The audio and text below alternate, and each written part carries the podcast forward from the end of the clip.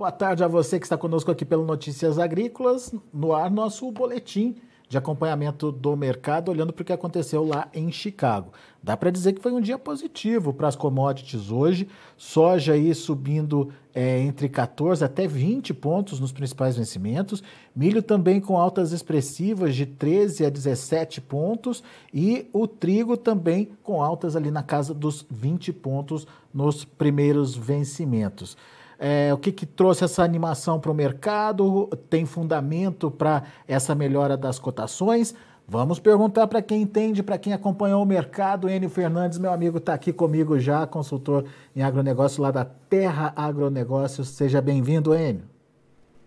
Bem-vindo, Alex. Sempre um prazer estar com vocês, trocar ideia com vocês. Muito bom. Meu caro, animação hoje lá em Chicago tem fatores? Qual foi a motivação aí para essa alta? Alexander, o mercado foi bem claro hoje, né? extremamente claro. Se você voltar dois dias atrás, segunda-feira, né, nós tivemos quedas de 39 pontos, mais de 30 pontos na soja, né?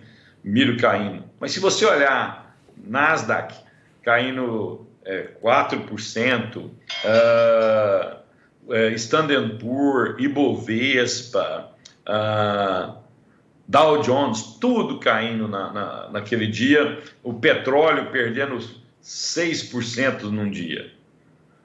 Passa-se o tempo, e por quê? Medo de uma inflação mais alta nos Estados Unidos, o que forçaria o, o Federal Reserve, que é o Banco Central norte-americano, a ser mais agressivo nas suas altas de taxa de juros. E o segundo, lockdowns em, em cidades importantes da China, tanto na área industrial como na área financeira, atrapalhando o desenvolvimento chinês. Lembra que China e Estados Unidos são quase metade do crescimento do, do mundo, né, do PIB do mundo. Esses dois países tendo ameaças, o mundo inteiro cresceria menos. O que, que aconteceu hoje?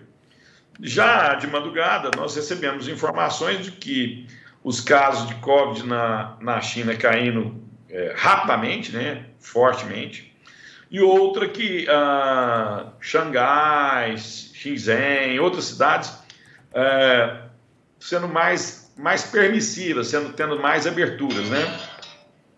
Quando eu, quando eu, quando eu, uh, quando eu coloco isso tudo na mesa, o mercado ficou animado, soja subiu, só para não falar erro, né? Soja subiu 14 pontos, milho subiu 13 pontos, mas dá uma olhada no petróleo, o petróleo subindo quase 6%, né? 5,7%.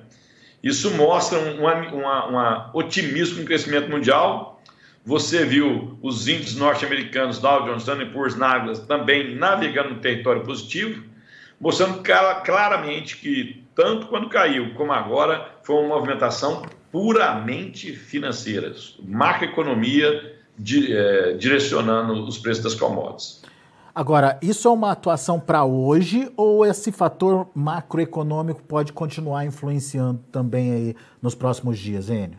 Ele, ele, está influenciando positivo ou negativamente e vai continuar influenciando. Como vai ser o comportamento da taxa de juros nos Estados Unidos? E se nós temos risco de mais lockdowns na China, que parece que não tem, né? O mundo está mais, como que eu vou te falar? A contaminação de Covid já está caindo, né? Vários países do mundo tirando o uso de máscara e tal. Então, mas esses dois pontos sempre vão ficar sobre a mesa. Passado o problema do Covid, vamos olhar a taxa de juros dos Estados Unidos. Ela pesa sim. Altas fortes na taxa de juros dos Estados Unidos vão chamar as bolsas para baixo, vão chamar as commodities para baixo. E vai fazer o dólar subir. Então, esse, esse fator macroeconômico, ele sempre vai estar presente, mas não vai ser só ele. Nós temos plantio nos Estados Unidos, clima no Brasil, clima, no, clima nos Estados Unidos, o Progress lá na próxima segunda-feira, como vai ser o desenvolvimento do plantio nos Estados Unidos, e amanhã nós temos o relatório da Conab, que é da safra passada, né?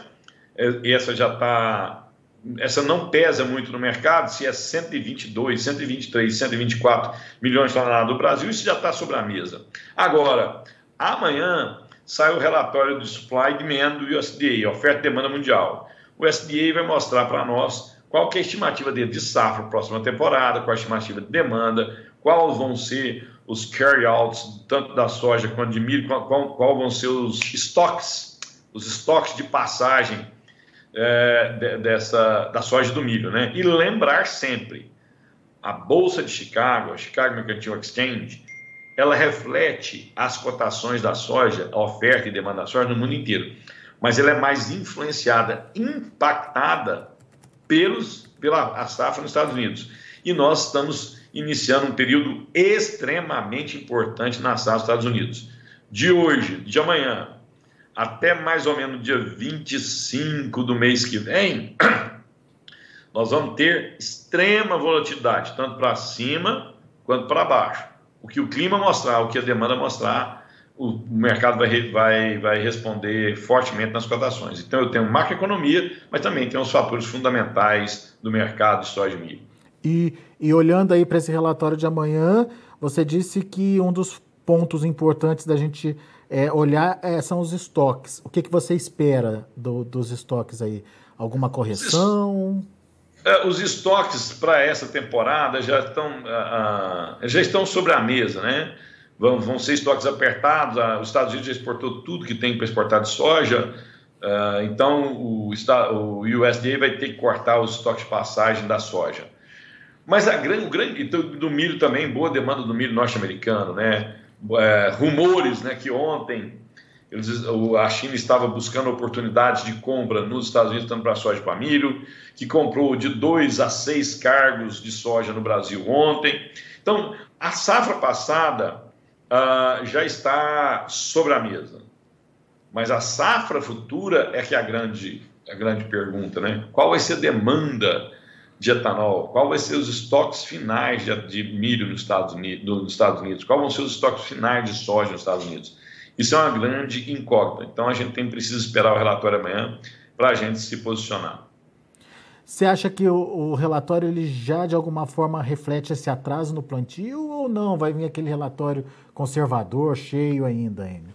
Não, não vai, não vai. Eu sou, quero deixar claro, eu sou amigável às altas tanto para soja quanto para milho, no relatório de amanhã do Supply Demand do USDA, oferta e demanda mundial. Sou amigável às altas. Acho que o milho tem um potencial de alta mais forte que o da soja, falando em proporções, né?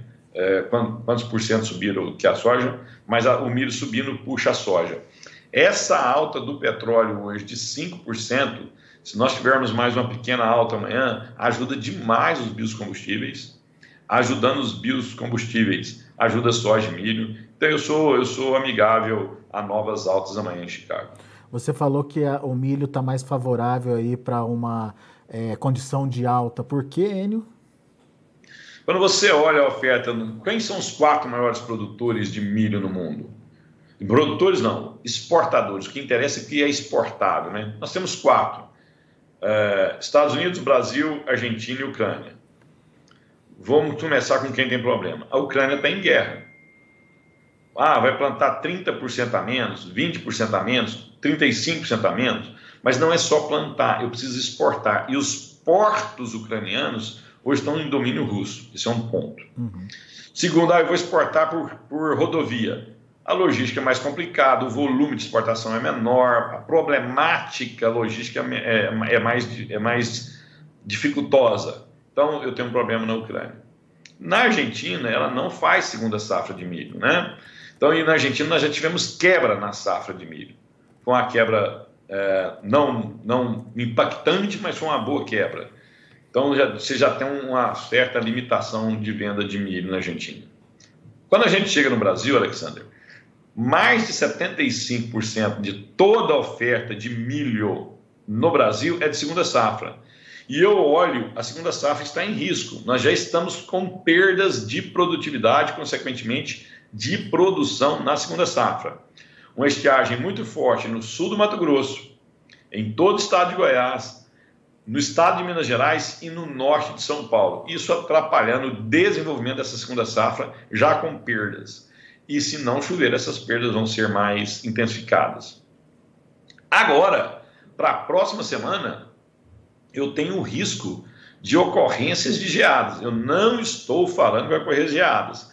Existe a preocupação de ter geadas no Paraná, sul do Mato Grosso do Sul e sul de São Paulo. Uhum. Quando que eu vou saber se vai ter geada? Geralmente 12, 24 horas antes do efeito, do evento. Então, quarta-feira, terça-feira à tarde, a gente vai saber. Na segunda-feira, depois do mercado fechar, nós vamos ter o relatório de crop progress do governo norte-americano.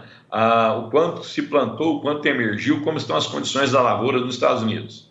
E é muito importante que o milho tenha um forte avanço, mas um forte avanço. A janela ideal do milho termina daqui 15 dias, né? Dia 25 é o, é o fecha-se a melhor janela de plantio. Vai continuar plantando? Vai continuar plantando, mas a produtividade é um pouco menor. Então, precisa muito de um bom desenvolvimento de plantio agora nos Estados Unidos.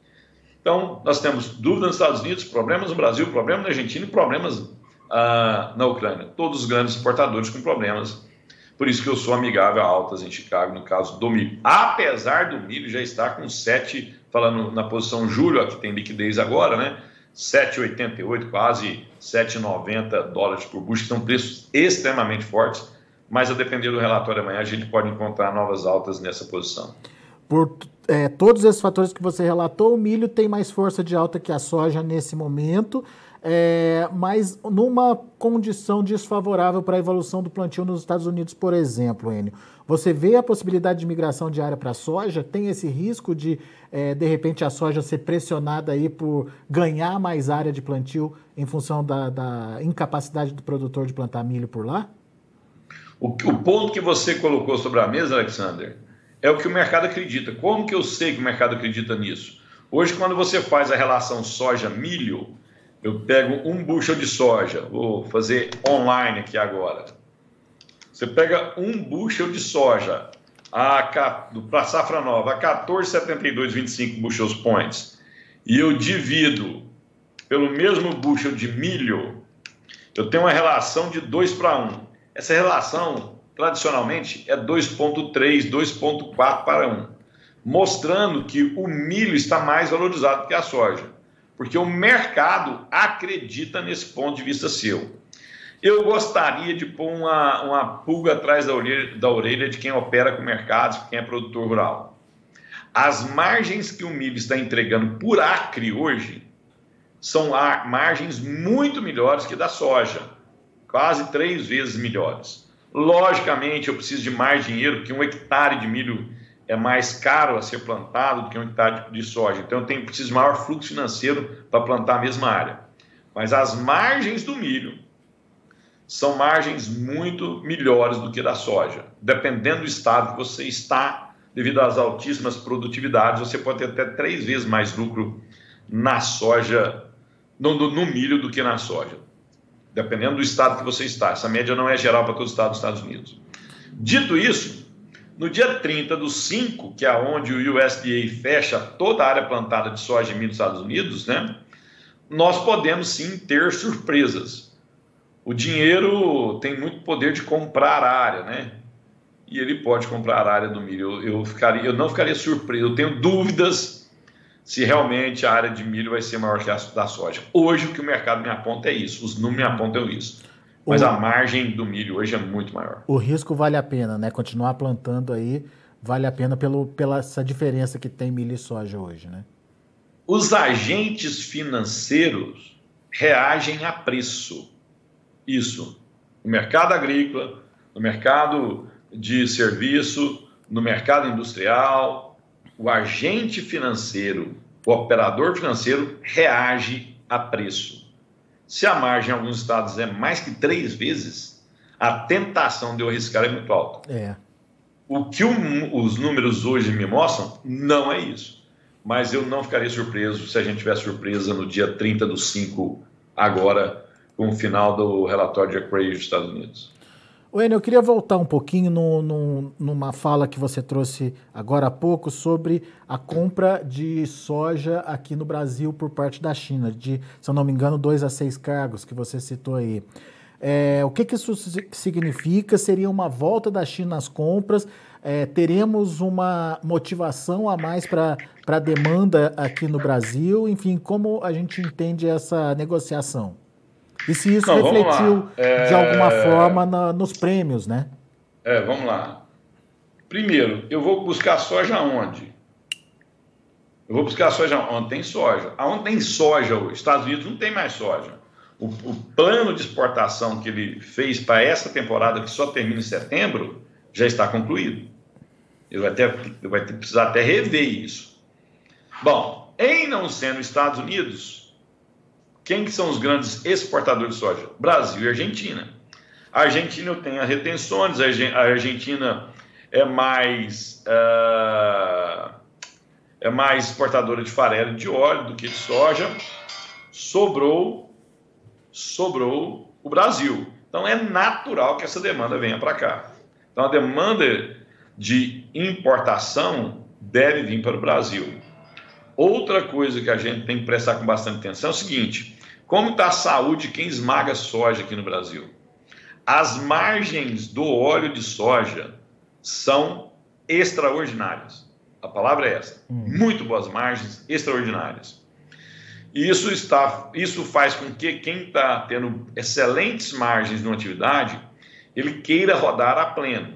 Se eu tenho uma fábrica que esmaga 5 mil toneladas de soja por dia e eu estou ganhando, eu estou tendo uma remuneração muito boa no que eu estou fazendo, eu vou tentar fazer ela rodar 5 mil toneladas todo dia. Eu não quero que ela rode 4, eu não quero que ela rode 3. Ah, ela não tem como rodar 6, porque a capacidade estática dela é 5 mil toneladas dia. Por que, que eu estou te contando isso? Então, quando eu olho para o mercado externo, devido à escassez de soja agora, o mercado deve buscar essa soja no Brasil. Aí, em contrapartida, a indústria local está com excelentes margens. Ela vai permitir sair um pouco de soja até que não ameace os seus estoques até janeiro e fevereiro.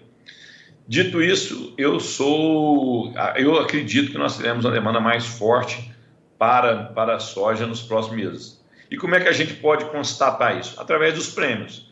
O prêmio para agosto é extremamente diferente do prêmio para junho, extremamente diferente para julho e extremamente diferente do prêmio para maio. Muito acima o prêmio futuro do que o prêmio atual. Eu não acredito em retroagir esses prêmios. Cita valores aí para a gente, só para a gente ter como comparação, N, por favor. Ah, vamos pegar as anotações para não falar de cabeça, para não errar, né?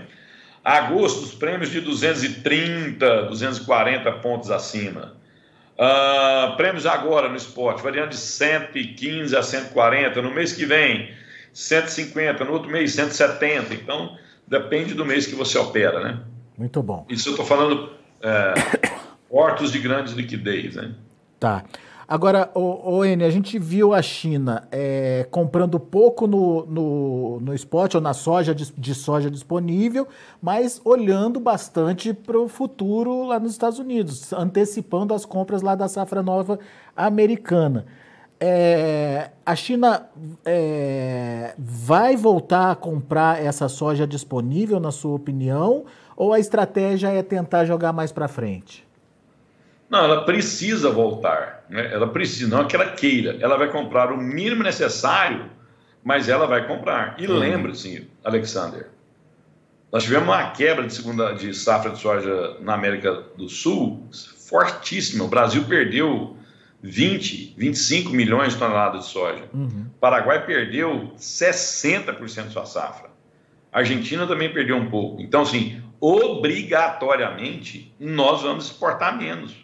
Por quê? Porque nós temos menos soja para exportar. E conforme eu falei, a indústria vai rodar a pleno, ela vai pagar o preço necessário para rodar essa soja aqui. Então, a China precisa comprar, ela não vai entrar comprando uh, assodadamente, ela vai comprar cadencialmente, mas ela precisa comprar. Muito bem, vai ter procura aí pela soja brasileira, não tem risco do, da nossa programação é, de exportação terminar antes da hora, então, né?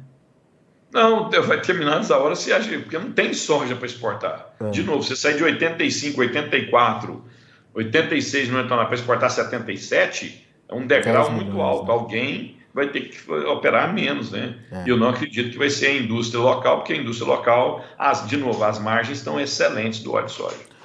Qual a melhor estratégia para o produtor nesse momento, na sua opinião, N. Fernandes? Para a safra nova ou para a safra velha? Para as duas. Bom, para a safra velha, ele já tem o custo dele todo pronto. Ele já tem a, a margem que ele, que ele pode ter vendendo agora e, e vendendo a, mais, a, mais adiante.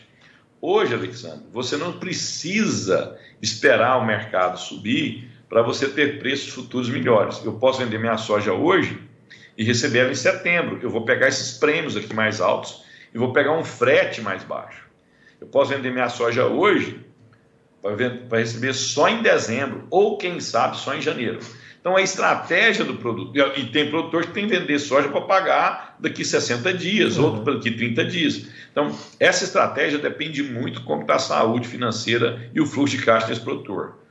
Outro ponto é, ele precisa acompanhar demais a macroeconomia. Nós falamos de oferta, falando de demanda, mas você me perguntou lá atrás se era importante se a macroeconomia continuaria influenciando. Ele precisa acompanhar diariamente, ou, ou pelo menos duas vezes por semana, o que está acontecendo nesse mercado internacional. Olhar com olhos atentos os comunicados do Federal Reserve, que é o Banco Central dos Estados Unidos. Isso mexe com o dólar, isso mexe com Chicago, isso mexe no seu bolso. Então, se ele for tiver atitudes cadenciadas, a chance de acertar é maior. Caso o Federal Reserve comece a ser extremamente agressivo nas altas de juros, ele precisa acelerar essas comercializações. Né? E, de novo, se você não quiser arriscar, dependendo do seu fluxo de caixa, você pode ter preços muito maiores que o preço disponível agora, se você dá prazo para o pagamento. E lembro, né? Nós estamos falando de soja nos portos perto de 200 reais. São preços extremamente positivos. Isso, isso é safra velha, é, que o produtor tem ainda 40% na mão, é isso, Enio? Sim. E safra nova? Safra nova, estamos extremamente pouco vendidos. Eu tenho muita preocupação com safra nova. Uh, os custos de produção de soja estão estratosféricos. Produtores que pagam arrendamento um pouco mais agressivos, é difícil ele ter boas margens esse ano, a não ser que ele tenha produtividades extremamente altas. Então, se você vai fazer um hedge e o preço não cobre nem seu custo de produção, você tem um problema grave. Agora, não cobrir custo de produção com Chicago para o ano que vem acima de 14,50, com dólar para o ano que vem acima de 5 e... Só dar uma olhada aqui na tela para a gente não errar, né? Só um momentinho. Nós estamos falando que o dólar para ano que vem acima de 5,70, né? É, depende do mês que você vai operar, maio, uh, é muito preocupante. Só dá, só dá uma olhada aqui nessa telinha aqui, espera um pouquinho. Dólar para o ano que vem. É, dólar para o ano que vem perto de 5,70, 5,80. Se você não está tendo margem com, esses, com essas realidades de, de preço, a situação é delicada. E muitos produtores é, não vão ter tanta margem porque o custo de produção subiu absurdamente. Muito bom.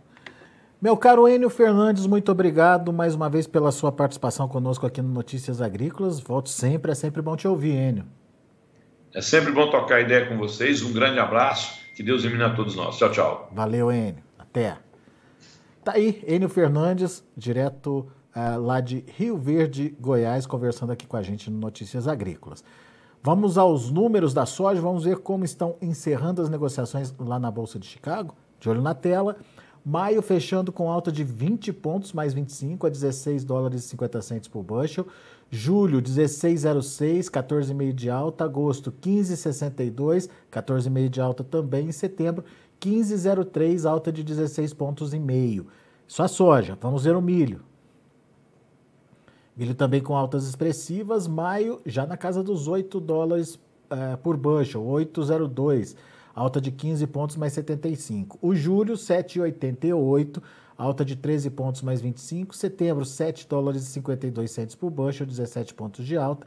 Dezembro, 7 dólares e 35 centos por bushel, subindo 16 pontos mais 75. E para finalizar, o trigo, que também teve elevação expressiva aí de mais de 20 pontos nos principais vencimentos. Julho, 11 dólares e 13, de volta, portanto, aos 11 dólares aí uh, o trigo, 20 pontos mais 25 de alta. Setembro, também na casa dos 11 dólares, 11 e 17, alta de 20 pontos mais 75. O dezembro se consolidando acima dos 11,20, 11 e 22. Uh, uma alta de 20 pontos e meio, e o março de 2023, 11 dólares e 24 centes por bushel, 19 pontos mais 75. São os números de hoje do mercado de grãos lá na Bolsa de Chicago. A gente vai ficando por aqui. Agradeço muito a sua atenção e a sua audiência. Notícias Agrícolas, 25 anos ao lado do produtor rural. Participe das nossas mídias sociais no Facebook Notícias Agrícolas, no Instagram arroba Notícias Agrícolas e em nosso Twitter arroba Noteagri. E para assistir todos os vídeos, se inscreva no YouTube, na Twitch, no Notícias Agrícolas Oficial.